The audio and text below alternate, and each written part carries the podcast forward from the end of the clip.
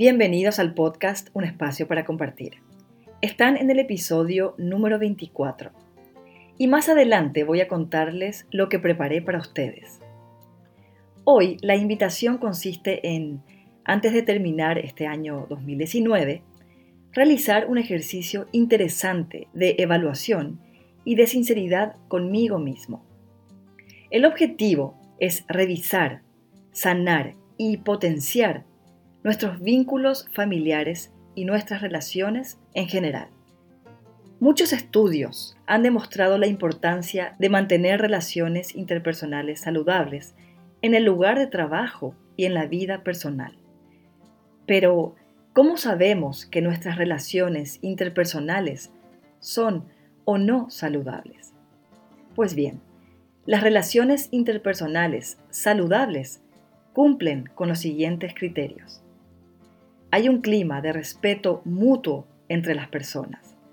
La comunicación es abierta y franca. Las personas se sienten bien juntas. Los problemas se resuelven a medida que surgen. El grado de satisfacción de nuestras relaciones interpersonales depende de la idoneidad de estas relaciones con cada uno de los criterios anteriores. Por lo tanto, no es fácil satisfacer todos estos puntos.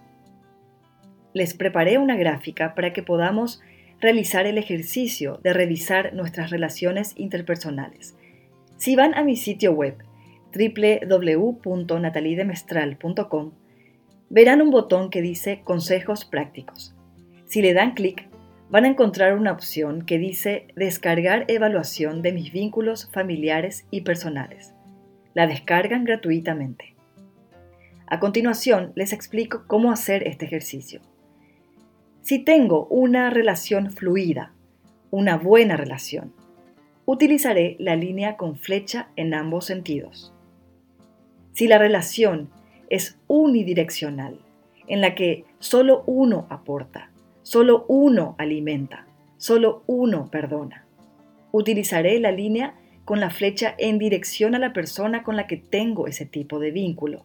O sea, la flecha partirá desde el que aporta positivamente o desde la persona que perdona.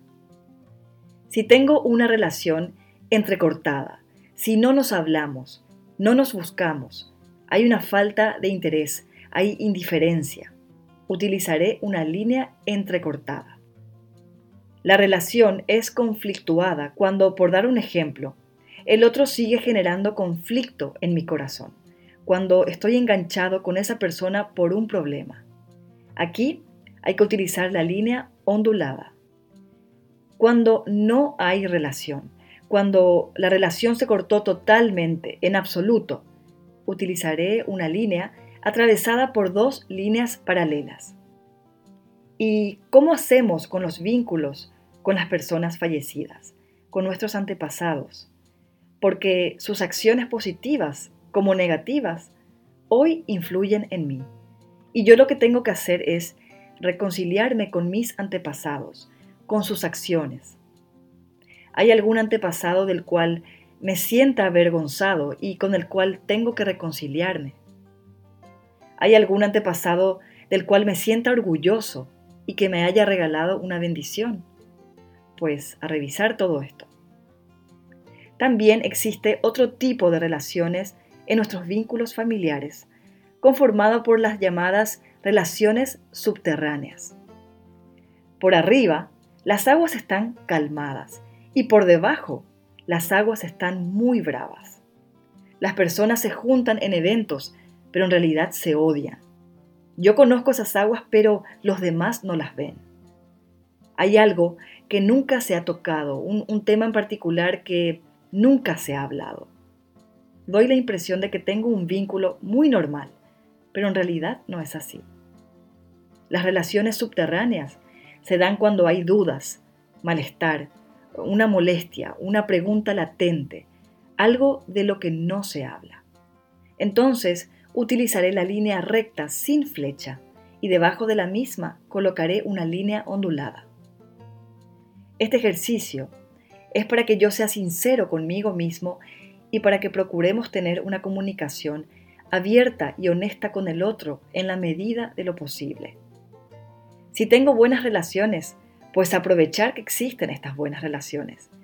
Y si no, revisar si puedo arreglar una relación conflictuada.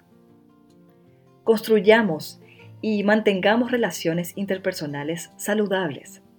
Una manera de empezar a trabajar en esto consiste en esforzarnos por resolver esas dificultades que tenemos con el otro a medida que surgen, en lugar de dejar que crezcan y se vuelvan desproporcionadamente grandes.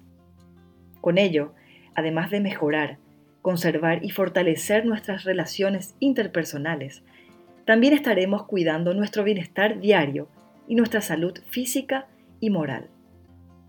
Suscríbanse a mi canal de YouTube y denle me gusta al podcast. Esto es un espacio para compartir. Gracias por estar aquí y hasta la próxima.